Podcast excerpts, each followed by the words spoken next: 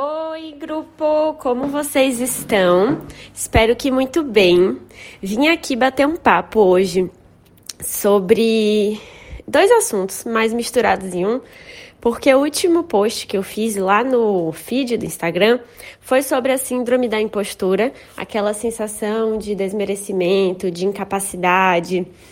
É, que nos aflige, principalmente quando a gente está assumindo um novo desafio, fazendo alguma coisa diferente, tá?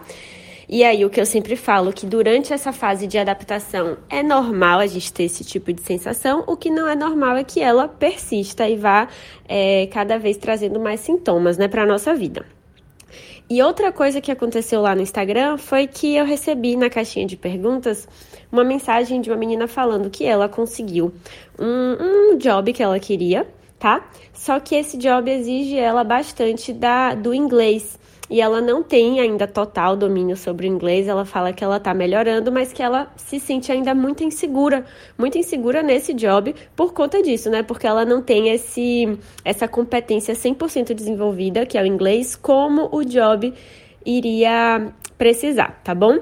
E aí eu vou misturar esses dois assuntos porque eles têm tudo a ver. Quando a gente fala assim, poxa, então eu tô aqui é, fazendo isso, eu estou aqui dando meu melhor, mas eu ainda estou insegura, é como se você, por alguma razão, achasse que o normal, o padrão da vida, é se sentir segura de tudo que você faz, tá?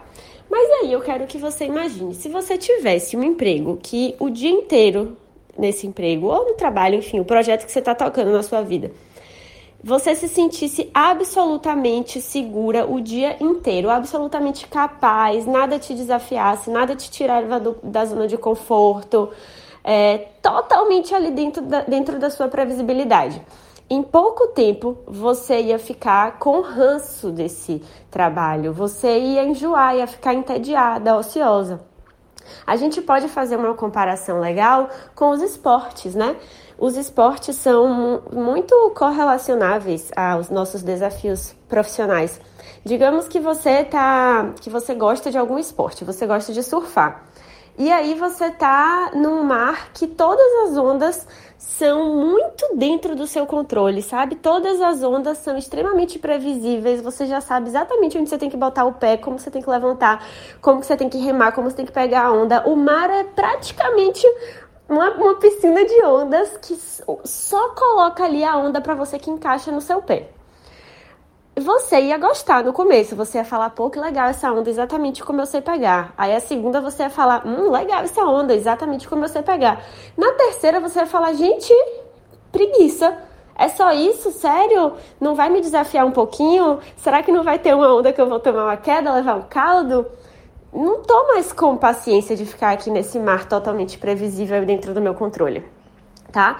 E a mesma coisa para o exemplo que do inglês, né? É normal que isso te assuste se você chegou numa posição nova que demanda uma capacidade que você ainda não tem 100% desenvolvida, vai aparecer essa síndrome da impostora, uma sensação de incapacidade, desmerecimento no começo, e você vai aos pouquinhos tomando posse daquilo, né? Se fortalecendo dessa capacidade, é, agindo fora da sua zona de controle, colocando ali o pezinho a mais no inglês que antes você não colocaria, cavando oportunidades de falar inglês que antes você não cavaria, tirando tempo na sua agenda para treinar a habilidade que você precisa é, e se dedicar acima da média, tá?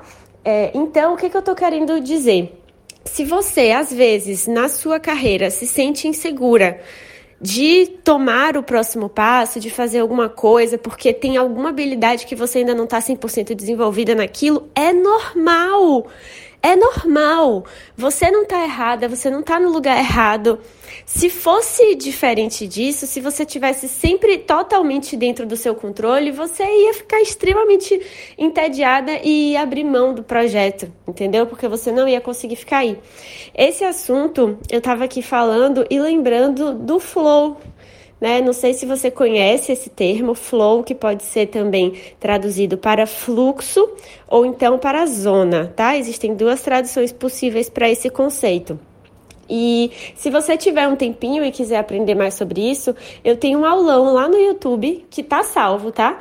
Então, se você colocar Cecília Barreto Flow, você vai ver um aulão e não é por nada não, tá muito maravilhoso sobre isso, sobre como usar esses desafios, né? Essas habilidades que a gente ainda não tá tão capaz, a gente ainda não se sente tão segura para o nosso bem, para o nosso desempenho, para a nossa performance e até para a nossa felicidade.